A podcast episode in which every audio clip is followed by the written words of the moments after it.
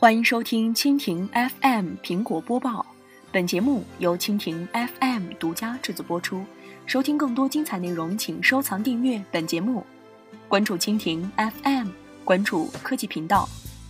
苹果供应商压力越来越大，日子变得越来越难。随着苹果越来越倾向于自己打造一些组件和市场竞争压力的进一步变大，许多苹果供应商会发现自己生存的压力也变得越来越大，日子也没有以前那么好过了。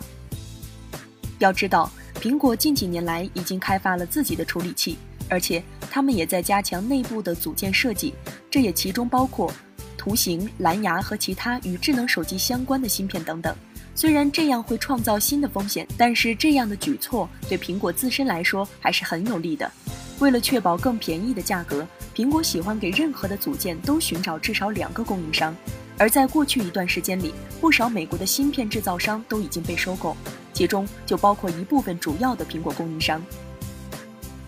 有分析师提到，自从2014年以来，已经有35家芯片公司被收购，这也导致了竞争变小，定价压力降低。这或许也是苹果为什么更喜欢从内部而不是从外部寻找突破的原因之一。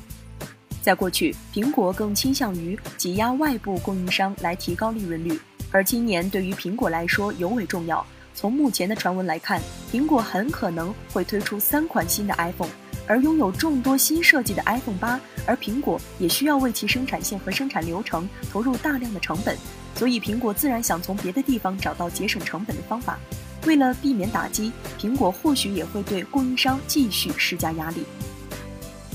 而成本当然也不是苹果开发自己的组件的唯一动力。对于苹果来说，自己打造组件有助于让苹果的硬件设备与其软件无缝结合。苹果的首席财务官卢卡·马斯特里就提到，苹果自己打造组件可以让他们更好地控制时间、成本和质量。